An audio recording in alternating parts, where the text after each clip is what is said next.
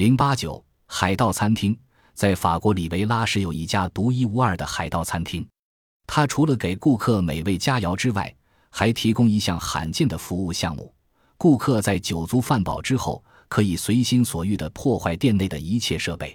每晚餐厅损失达数万美元，当然这些损失完全由顾客自己掏腰包。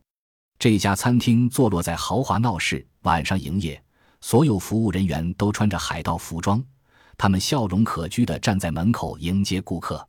有一次，摩洛哥的王子阿尔巴带了二十五个朋友来这里进餐，他们在饱尝美食之后，开始把一件件餐具掷来抛去，顿时室内碗碟纷飞，乒乓乱响。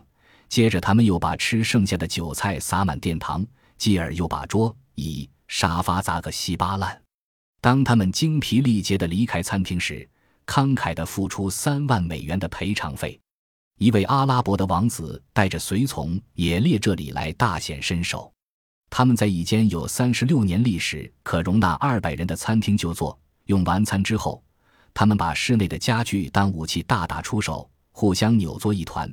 接着又把室内一扇扇玻璃窗统统砸碎，把昂贵的伊朗地毯点着了火。不到半小时。室内所有东西都成了一堆灰烬。